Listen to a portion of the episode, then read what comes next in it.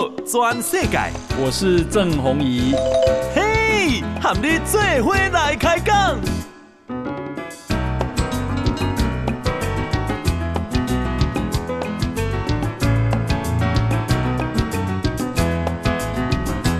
欢迎收听《宝岛全世界》。呃，我是代班主持人石板明夫。呃，我上个星期是在当时还在从日本回来，在家里隔离。呃，这一次呢，呃，终于就是隔离已经结束了，呃，很高兴呢，就是马上台湾也就完 完全要解封，呃，漫长的呃两年将近三年的这个疫情时代，这个严控时严控疫情时代呢，终于可以慢慢的已经走入了尾声啊。我想这一点呢。现在全世界，呃，日本呢也是从昨天，呃，就开始这个解除了各种各样的这个限制，就是解放解除了这个过去是每天要五万人控制的人，现在这个已经消除了。那么在这种情况之下，我想全世界，呃，还是在呃坚持这个清零政策，还要继续封城的，只有中国一个地方了，越表示这个中国和国际社会的不同。那么上个星期呢，呃，发生了很多很多的事情，其中呢，我认为最重要的呢，其实就是，呃，蔡英文总统在这个国庆谈话，呃，他的内容，其实呢，这个台湾在于这个怎么说呢？现在全世界，呃，最关注的呃事情就是台湾和中国这个两岸的问题。那么蔡总统这个讲话呢，蔡总统呢是怎么说呢？他是。跟媒体直接的接触接触的比较少的一个呃领导人，那么所以说呢，呃他的讲话尤为重要。呃，这个今年这个讲话呢，我觉得我我后来也写了几篇分析文章啊，我觉得这个这今这个讲话我觉得是很不错的，因为全世界都很关注。呃，蔡英蔡总统在讲话之中呢是不卑不亢。呃，把自己想说的事情非常清晰的呃告诉了社北京，也告诉了国际社会，同时也告诉了这个两千三百万这个呃台湾台湾人民。那么我我觉得呢，从蔡总统这个讲话中呢，透露出了五个信息啊，五个非常明确的讯息啊，就是说第一个呢，就是说要台湾呢要和国际社会紧紧的站在一起，特别是和国际社会上这些有台的。就是同样拥有这个自由民主价值的这些国家紧紧团合在呃团结在一起，台湾呢今后要继续走向国际社会，这一点是非常非常清楚的。那么呢，呃，第二点呢是对着北京来说呢，就是坚持要对话，但是说呢，呃，释放善意，就是说我希望跟中北京呢认为呢，就是说维持台海的和平与安定呢是两岸的共同责任。这个台湾呢，愿意和北京一起摸索出一条，就是说维持台海和平的一一条道路，就是愿意跟你谈判。但是谈判是谈判呢，就是说一定要在这个对等的条件之下，在相互尊重、在对等的条件之下，也就是不接受你事先下的种种的条条框框。就是说，如果跟对方谈判，谈判的时候呢，一定就是说双方。畅所欲言嘛，你你想做，你想要什么，我想要什么，我们都在摆在桌面上，呃，才开始谈。如果你一上来就是说你不许谈这个，不许提这个，你一定要先接受我这个条件之后，我们再可以谈的时候，这一下子谈判的主动权就没有了。所以说呢，呃，蔡总统就非常清晰的，我释放个善意。这个呢，其实呢，现在北京呢已经对蔡总统呢已经就是说，中国呢他从来是对人不对事情的。就是说，他一旦判断，哎，你这个人不是我交涉的对象，你这是台，你是台独分子，然后不管你说的说什么，他就是不停的给你扣帽子，呃，打棍子，就就是这这种话语权。比如说，像李登辉前总统是中国呃政府认定的，就是台独的教父了，等于说最重要的台独分子。但是我们知道，在李前总统的所有的言谈话语之中，他没有说过台独两个字。从来从来没有提过，但是你提不提没关系，你一定就是台独分子。那么现在呢，呃，中国已经认定了这个蔡总统也是一个台独分子，所以说呢，你是台独分子，我就不跟你谈，这是中国的逻辑。那么呃，怎么说呢？其实我们也知道，这个蔡总统、蔡英文总统在民进党内并不是一个非常偏向这个台湾独立的光谱的这么一个政治人物，呃，是属于中间温和派。那么在这种情况下，如果说中国把蔡英文，呃，定调为台独分子的话，那么民进党大部分的。不，或者几几乎可以说是百分之百的民进党政治中这个政治人物都都要变成台独分子，因为他这个台独定义定得太宽松了嘛。那甚至包括呃，当然时代力量、激进党就不用说了，可能国民党的一部分，或者是民众党的一部分，也可能被中国定位为台独分子。所以他一旦定位台湾分子，就不跟你不跟你谈谈判的。那么不跟你谈判，蔡蔡总统为什么？还要说出我希望跟他谈判这件事情呢？其实呢，就是说，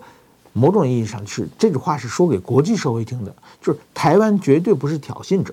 台湾呢愿意随时愿意谈判，不愿意谈判的是中国，就是这个呃信息是非常清楚的。同时，这是向国际社会说，也是向台湾民众喊话的。台湾民众就是说，嗯，怎么说呢？呃，比如说台湾在野党，呃，一直在说这个。呃，怎么说呢？就是蔡英文总统挑衅，呃，中国。但是我们实际看到，他继续没有任何的挑衅嘛。那么，马前总统讲的就是说，呃，两岸不是两国，是两个地区。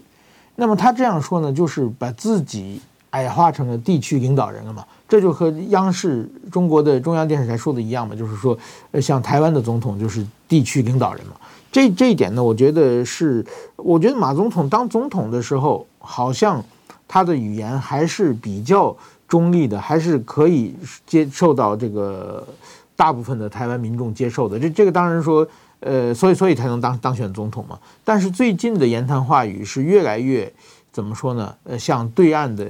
语境在倾斜了。所以说，我觉得这这段变化是蛮大的。所以蔡蔡总统呢，他是。说的第二个这个最重要的讯息呢，就是向大家说，我们不是我们就是说不是不挑衅，我们希望对话，把这个信息清晰的说出来的话呢，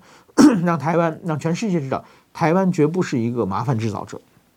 这很重要。第三呢，呃，蔡总统又表示了呢，坚决保卫台湾的决心，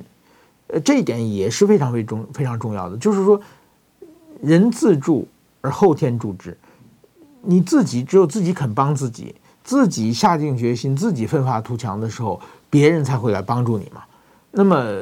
在这种情况之下，就是说，现在全世界其实非常关心的，也就是台湾人自己的决心了。面对中国的呃文攻武吓，面对中国的侵略，这个台湾人到底怎么想的？你是想战还是想降？那如果说你要想降的话，那全世界。可能对对台湾政策也要调整嘛，但是说，呃，蔡总统就是我们绝不这个屈服，绝不妥协，这点信心显示出来的话，我觉得这个呢，对鼓舞台湾内部的士气和告诉全世界也是很清楚的。另外一个，这个呢也并不是挑衅嘛，就是你来打我的时候，我坚决保卫自己，我我不是说我过去打你嘛，所以这个也并不是一个挑衅的行为。所以，但是说呢，显示自己的这个。保卫家乡家园的这么一个决心是非常非常重要的。然后呢，蔡总统的演讲中还有第四个呃讯息呢，说呢就是台湾要发展这个不对称战争。我觉得这个是也是非常非常重要。我们这次看到乌克兰，呃就可以看到，就是说，呃，比如说标枪飞弹、刺针飞弹这种一个人就可以操作的武器，它可能价值是很便宜的。呃，可能几千美元、几万美元，但是就可以去打掉这个几百万美元、几千万美元的这种坦克、飞机。所以说呢，这种不对称战争发展起来的话，这个是因为台湾呢，就是说，呃，目的是要很清楚嘛。台湾的军方目目的在两蒋时代呢，曾经考虑过反攻大陆。那反攻大陆的话，你的武器必须有很多很多的攻击性的呃武器嘛。但是说现在呢，最近呢，流行的就是说这种不对称战争发展不对称，因为当然说，如果你手头的资源足够，当然你发展更多的比较好。但是说你现在因为资源有限嘛，所以在资源有限的情况之下，发展不对称战争和保卫台湾，这个信息告诉，这某某种意义上就为今后台湾的军事国防发展定下了一个非常明确的方向。所以说这样的话呢。呃，全世界也知道了。那么今后可能全世界卖给台湾的武器啊，跟台湾共同研发武器等等，呃的话呢，都朝这个方向发展。那么，呃，第五点呢，我觉得就是蔡总统把这个台湾和这个中国的对立上升到了就是自由民主的价值观的对立。我觉得这一点怎么说呢？呃，过去虽然朦朦胧胧也有，但是说呃更清晰了。怎怎么叫更清晰呢？就是说，如果说你在台湾，就像马前总统说的，台湾和中国大陆是两个地区。那两个地区的话，那就是你们自己家的事嘛。你们自己家的事的话，别就是说说句比较清，就是如果说别人家的夫妇夫妻吵架，那外人就不好干预了嘛。呃，所以说呢，但是说把它上升到，就是说台湾是为了捍卫自由民主的价值，那么对岸呢是代表这个对外扩张这么独裁的呃一个势力。那么这两个当发生冲突的时候呢，当然，全世界人民会站在正义的这一边啊。那么也就是说，过去呢，两蒋时代台湾问题就是说真假孙悟空嘛，谁是代表中国的正统的问题？你如果这么玩的话，那国际社会大家不参参与嘛，是你们自己家的事嘛。你谁带谁代表的话是不行，你们俩自己打一架看看嘛。呃，谁谁的这个拳头比较大，你就代表就算了嘛。但是现在呢，台湾是我代表自由民主的，我们代表这种生活方式。那你们，你中国是另外一种独裁的一种对外扩张的一种企图以武力改变现世界秩序的这么一种势力。那两种势力要对争起来的话，全世界你站在哪里？我觉得这样的话呢，凡是有正义感的国家和个人都会站在台湾这一方面。所以今年的这届这个蔡总统的国庆谈谈话，我觉得呢，呃，表面上看来是四平八稳的，没有什么呃刺激性的语言。我们报纸写起来的话，其实也是比较不容易抓到标题的。但是说呢，他想说的事情是非常非常清晰的，而且呢，我想这个呢，中国是很难应付的。就是看到这篇谈话的话，比如说美国、日本的这些国际社会的重政要看完之后呢，都都会觉得，呃，蔡总统讲得很好，我们要帮助台湾。那么这个呢，呃，中国呢，到底怎么怎么反应呢？我觉得这这个是一个，当然中国现在正在二十大之前啊，所以说呃这一点，呃我我觉得二十大的时候呢，中国呃之后中国可能出来新的对台湾政策，呃那么在这对台湾政策之之中呢，呃可能就就要回应呃这蔡总统的国庆谈话了吧？他那国蔡总统去年说了，就是说四个坚持，其中有这个中华民国和中华人民共和国互不隶属的内容。那么我觉得，呃，今年呢没有提这个词，但是说呢，把四个坚持又提了一下，这种意思呢也是属于一种不卑不亢，我不刺激你，但是呢我绝不后退这么一种态度了。那么我们再讲一下呢，就是说，昨天昨天呢在圆山大饭店，呃，有一个这个安倍之友会的成立，呃，我我也参加了，从安倍之友会呢从这个。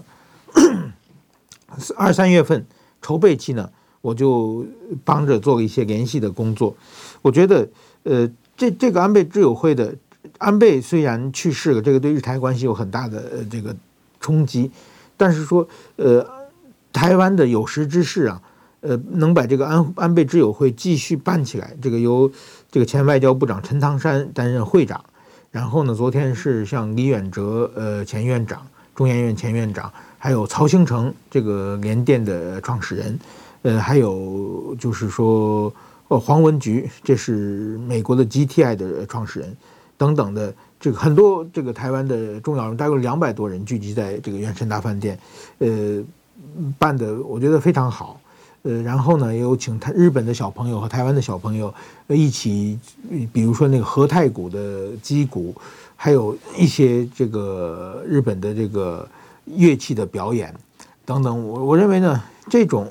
就是民间的，呃，继续传承下去，把友谊传承下去非常非常重要。在国际社会呢，瞬息万变，在国际政治上面，其实呢，这个日台现在日台关系是非常非常好的，但是说呢，这种日台今后，呃，随着国际社会的变化呀，或者来自中国的压力，日台也许有一些问题会出现一些问题，但是这种民间的交流如果能够继续下去，比如说安倍知友会，诶，这些民间的交流继续流传下去，我觉得这个呢会会形成这个日本和台湾之间的强烈的纽带，诶，可以呢，呃，继续发扬光大。那么十月十五日就是过过两天嘛，在日本的山口县，就是安倍的选举区的这个下关市山口县呢，要对安倍这个前首相有一个叫县民葬啊，就是说当地给他呃地方政府帮的一，又再再给安倍前首相办一场葬礼，因为上一场国葬就是说只有四千人能够入场嘛。那么在这个山口县的葬礼呢，我也认识很多的台湾的人士。都敢去参加，所以这个呢，据说是外国人里面最大的团体了。所以像这这些事情，觉得台湾和日本呢，确实是呃像家人一样，像兄弟一样，互相的，比如说葬礼都互相出席，这些事情我觉得是很感动的。而且呢，这些呃一定会呢，呃为将来呃日台呢留下很多很多的种子，呃推继续推动日台关系的发扬光大。好，先讲到这里，稍后回来。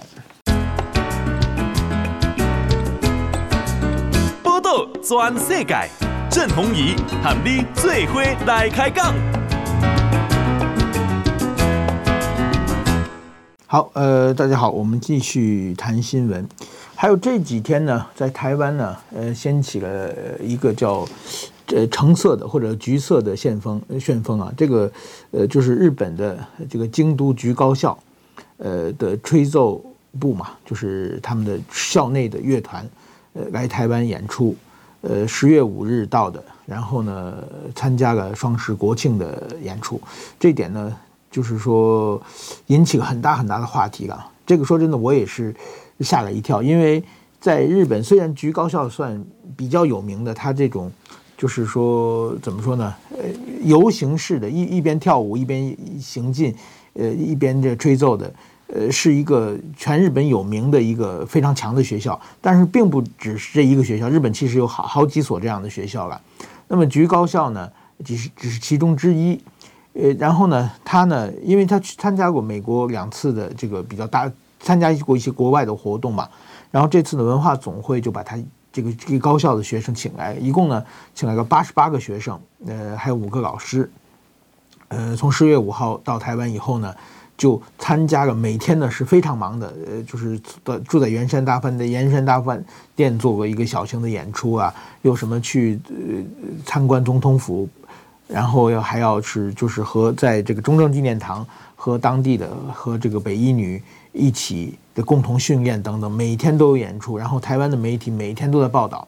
然后最后呢，在国庆演出的时候，就是在蔡总统讲完话。呃的表演，这比较属于将近压轴的时候登场，然后呢，就是说，呃，表演的就是说他的叫什么呢？叫活力满满、笑容满满、梦想满满嘛。就是说，非常和台湾的这个北一女也也也有表演，但是说呢，风格是完全不一样的。呃，这一点呢，就是给大家留下了深刻的印象。就是说，等于说呢，像北一女，像台湾。其实我在中国的时候也参也看过这个学校这种表演，就是说他们都是从军队中呃延伸出来的，就是比如说像北一女是耍枪嘛，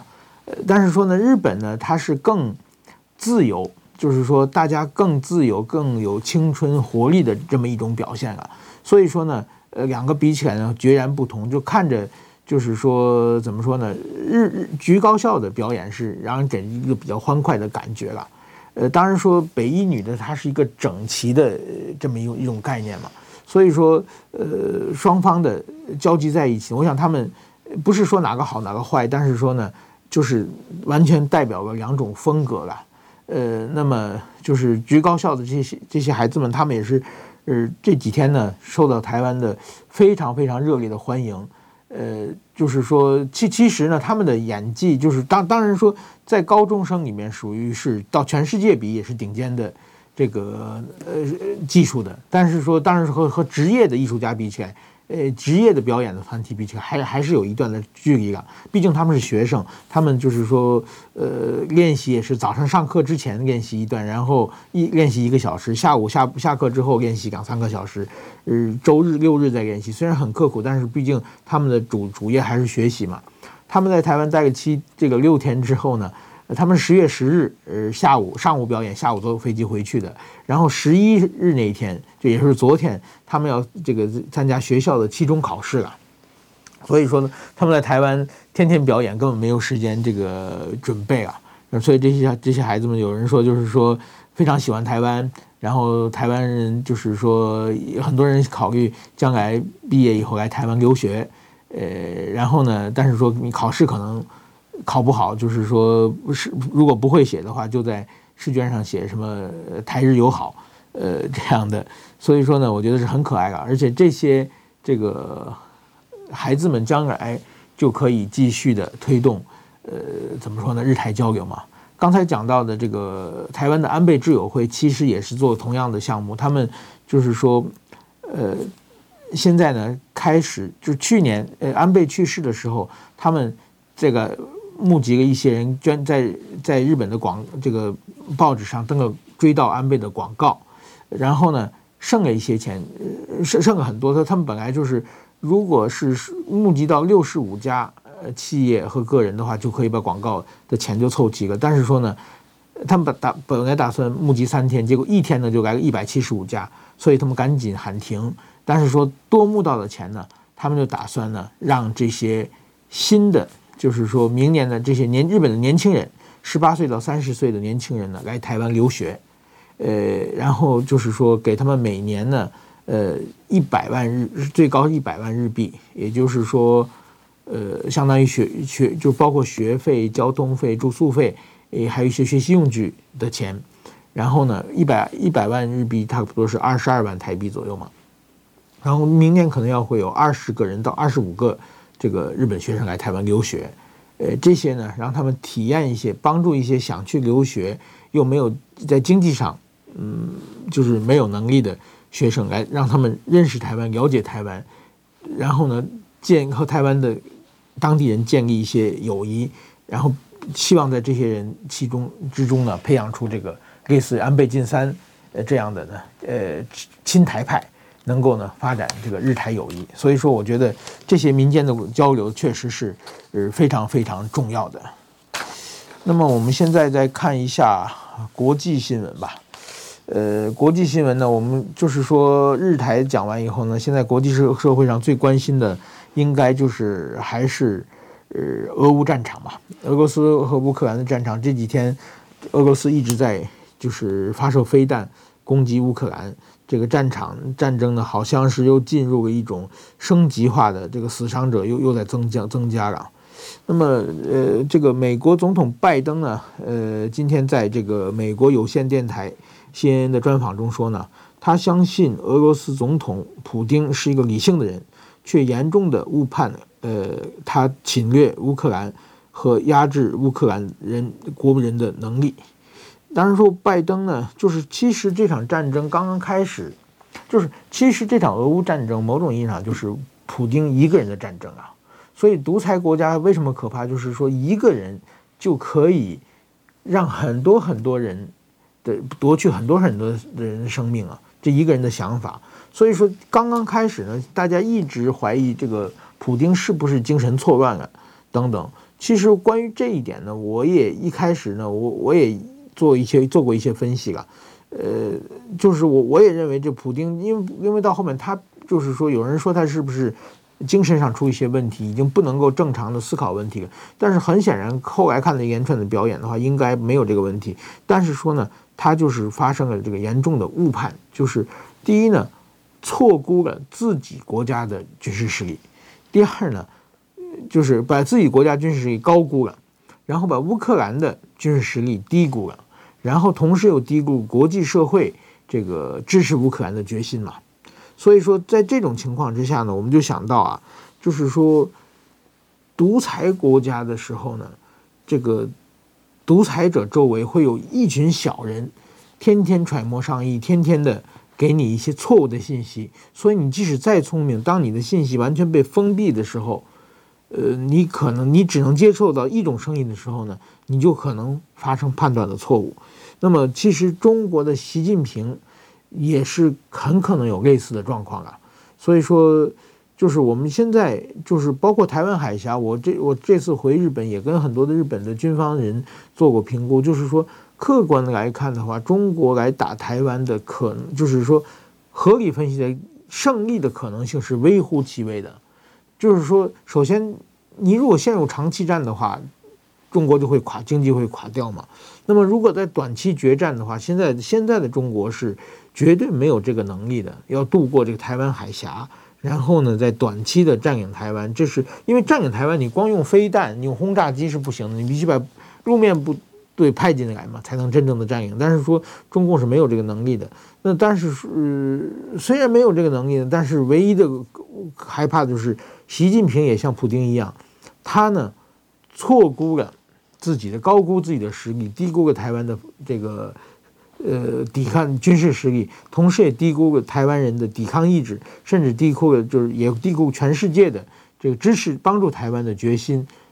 如果发现这种情况的话，这台海是还是可能发生武力冲突的。当然那个时候虽然中国打不赢，但是说也会给台湾造成很大的伤害。现在全世界呢都是在，就是说怎么说呢，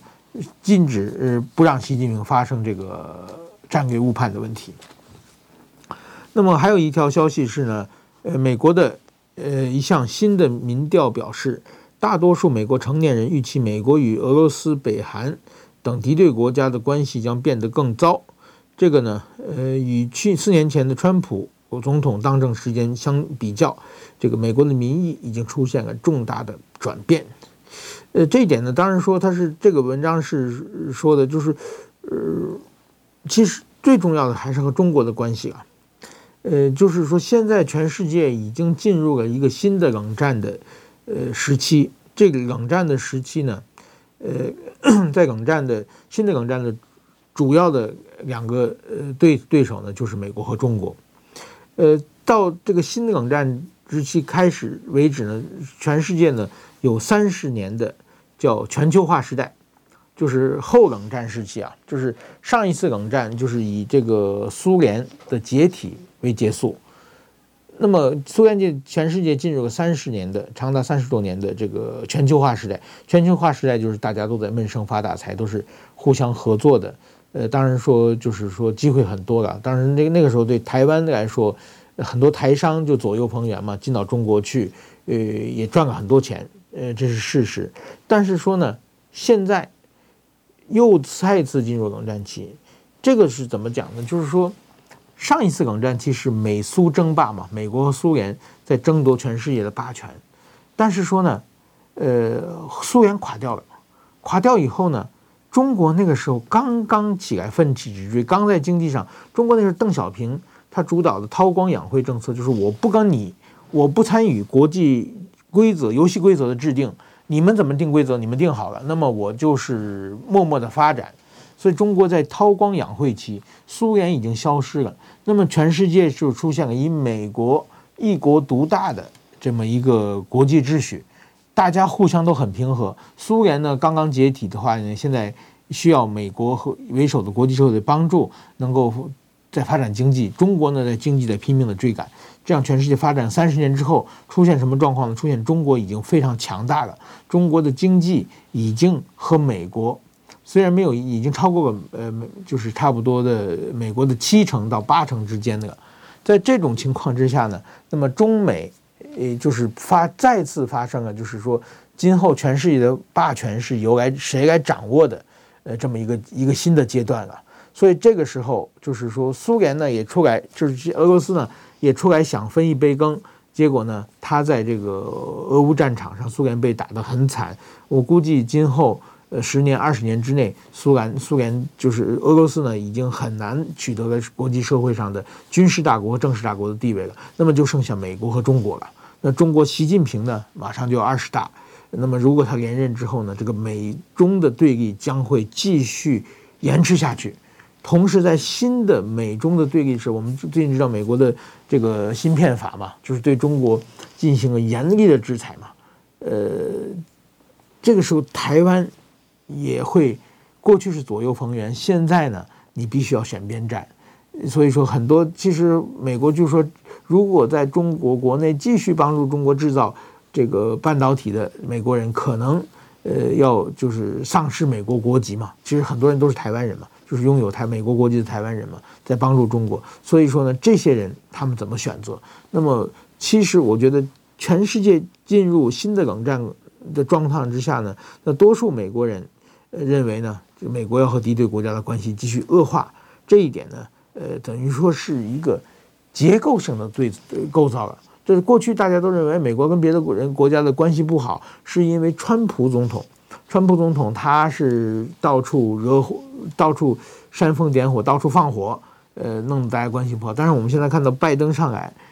也是就是和和这个敌对国家，包括像伊朗啊、这个北韩呐、叙利亚这些，中国、俄罗斯。但是说如果没有中国的话，这些国家对美国来说都是比较好收拾的，但是说一旦出现中国的话，这些国家其实都是在给中国当小弟嘛，所以这种时候，中这个我想美中的对立不是一时半会儿可以这个修正的。那么多少年以来，就是说我过去在北京的时候，每年也有中美对话，每年中美对话的时候，那个时候中美关系确实是叫斗而不破嘛，就是双方其实。都是非常需要对方的，虽然有一些表面上的对立，但是说呢，这个问题一定会解决。但是今天的美中，基基本上连对话都没有了嘛，不但美中没有对话了，中日之间的对话也基本上没有了嘛。所以在这种情况之下，那么台湾的这个企业家、台商到底怎么办？我觉得是一个好好应该思考的呃一个时候到了。好，先讲到这里，稍后回来。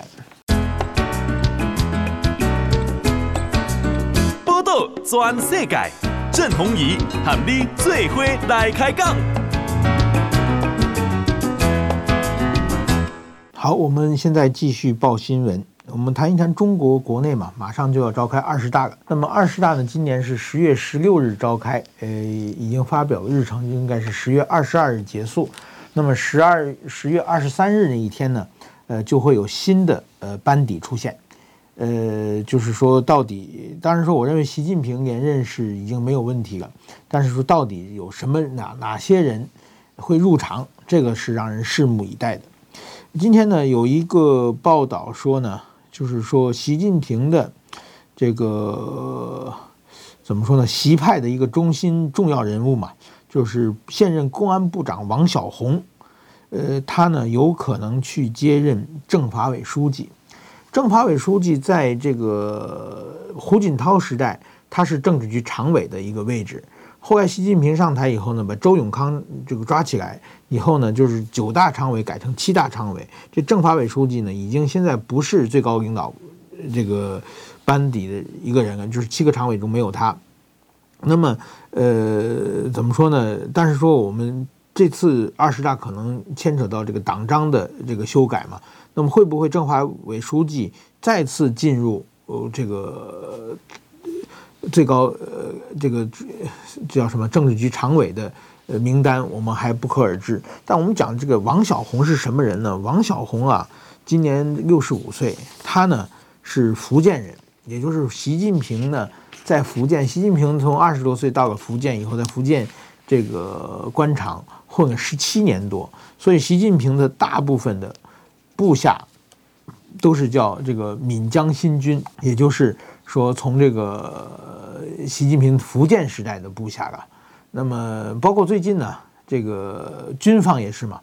这个军方最近提拔上这些人，比如说像苗华，有可能下下一任就进入政治局担任这个军委副主席的这些人呢，其实都是。三十，现在叫七十三集团军，过去叫三十一集团军，就是说在福建的部队嘛，因为都是习近平的关系，他年轻的时候结交的关系。呃，当时就是说，最近有有一些台湾的媒体报道说，啊，你看这个现在今后要提拔的共产解放军的这些头头脑头目们，全是熟视南这个台湾海峡的呃这些将领，是不是要打台湾？我认为这个应该是没有多大关系，因为。习近平他的班底在福建嘛，所以他提拔上来的人都是从福建或者南京军区出来的，不是要打台湾，因为他们都是习近平的人。呃，我觉得这有这么一个关系。那么这个王小红呢，他在年轻的时候，习近平呢在福州，呃，担任福州市委书记的时候呢，王小平、王小红呢是负责习近平安全的这么一个警察的一个小干小干部、小公安。他这个学历也不好，资历也并不是很好，但是说呢，因为习近平一路高升，这个王小红呢也就跟着习近平一路高升。他后来离开福州去了哪里呢？他去了这个呃这个福建的漳州，当过漳州市公安局局长。呃，漳州当然说这个台台湾人很难很很熟悉了，很多台湾的台湾人都是从或者漳州或者泉州过来的嘛。但漳州呢是就是福建的一个地方城市，也是一个不大的地方城市。后来呢，这个这个王小洪就是一路高升啊，后来就是后来升到福建省的这个公安的头头，后来调到河南省，然后呢，习近平呃任期的时候，调到北京市当北京市公安局局长。然后呢，我当时我我正在北京嘛，这个这个王小洪进北京当北京市公安局局长，是这个怎么说呢？当时北京的公安的反弹是相当大的，呃，这一点我们这个我自己都有感受的，就是当时我们在王小洪他在福建这个漳州是推行了一个呢叫服务型幺幺零。就是打电话打武警报这个有案情报警的，不是幺幺零，打一个幺幺零呢，就是说警察就来嘛。比如说出交通事故或者有人被抢劫啊，有有放到一些这个案件是属于报警电话。但是说呢，这个王小红推动就是说，警察不光是处理案件，什么都管。比如说你们家的猫跑在树上掉不这个下不来了，等等的。一些事情，你们家的锁锁上以后开不能开锁了，这些为大众服务的事情，只要随打就到，而且呢，这个警察还要去关心大家，呃，定时的去家访的形式，呃，然后呢，就是说，呃，把这个说这个这王小红在漳州，他的警察做的怎么好怎么好，当然这其实这都是吹嘘嘛。中国要提拔一个官员的时候，就把他做的是一些任何事情，就去找一些。成绩面拿出来放在媒体上宣传，都这么做嘛。然后呢，等于是王小洪到了北京市公安局长以后呢，第一件事呢，就把他漳州的这套治警经验让警察来来学习。那么当时呢，我们就是说，我当时在北京的这个呃记者住的我们的办公室里边，这个警察就来家访，比如说你有什么困难，我们警察可以帮你解决啊，什么什么的。然后大家都知道，北京跟漳州不一样，北京是。几千万人口的大城市嘛，这个警察人数也少，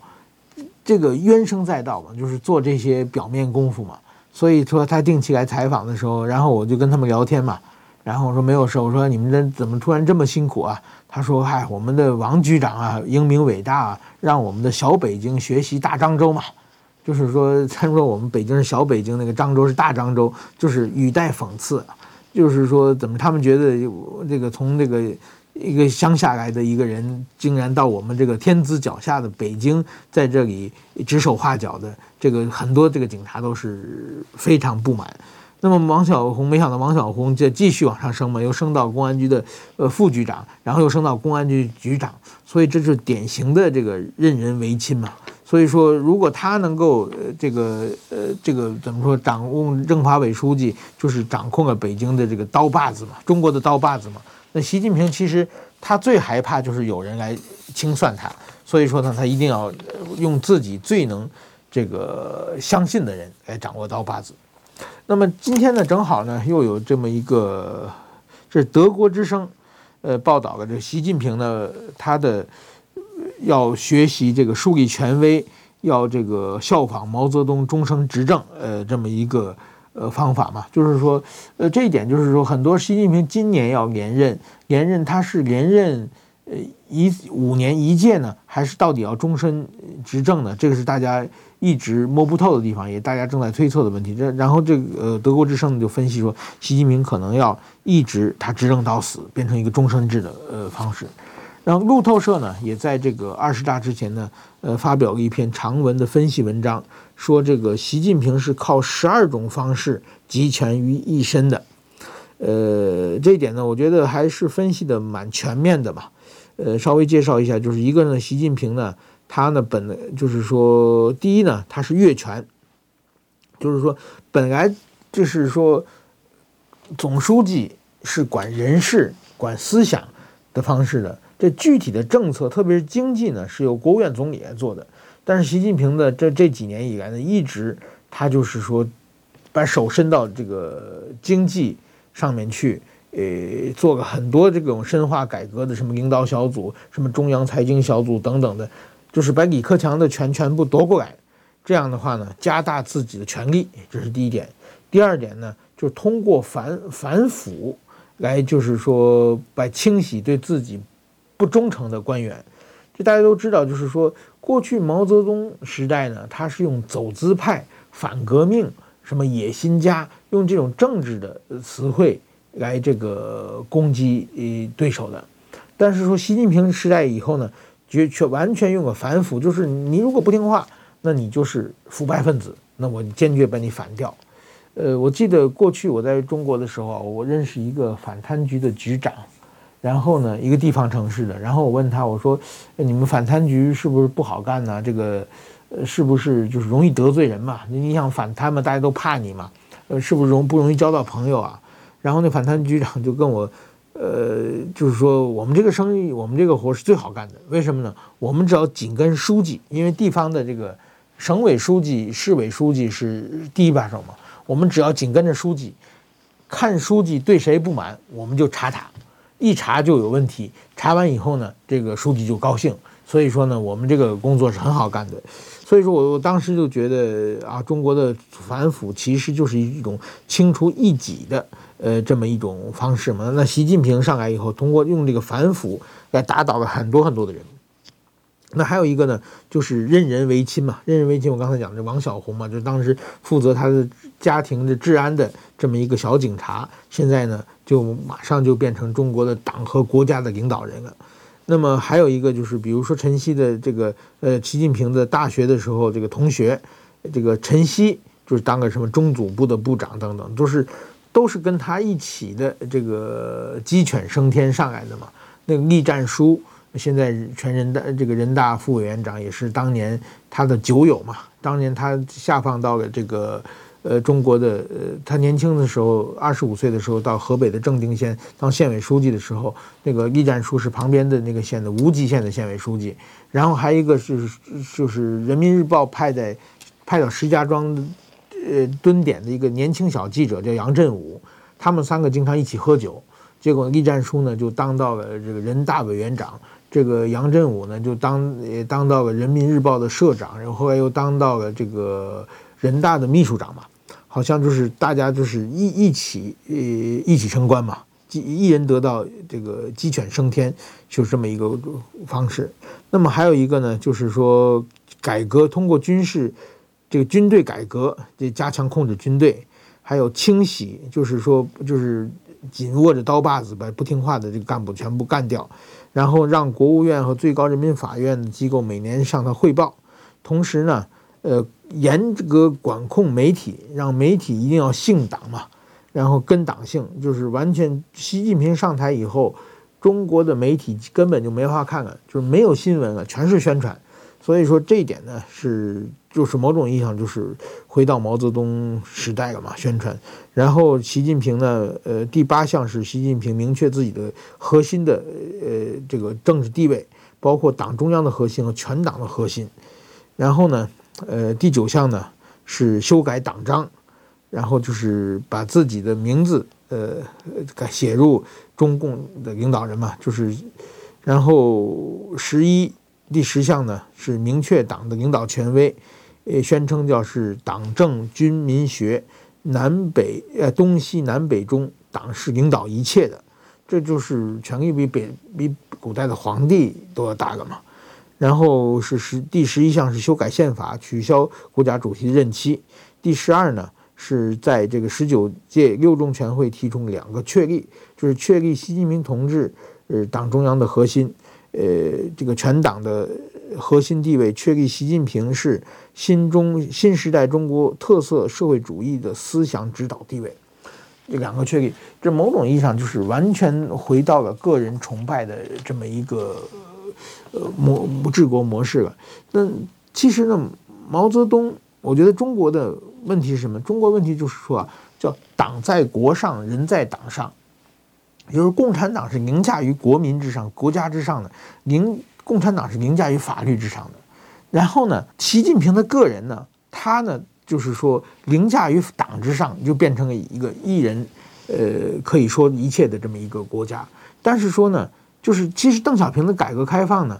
邓小平先消除了个人崇拜，消除个人崇拜以后，这个党呢，他等于说没有领头羊了，没有领头羊，变成这个集体领导代制之后呢，开始叫那个叫九龙治水嘛，互相斗来斗去，整个的党的权威也下来了。就是如果再这样发展下去呢，必须要民主化了。那么，中国共产党的这些干部，他们不想民主化，他们还想维持自己特权，所以不得不在复辟，就自己这些党有意无意的把中国要回到毛泽东的时代了。但是说呢，真的这种独裁体制，一个人一句话就可以左右上亿人的这个生命财产安全。比如说现在中国这个疫情，这几天我们看到中国的疫情啊。呃，报道的，我觉得这个蛮有意思的，就是说，中国的各地的疫情的这个通报增加，呃，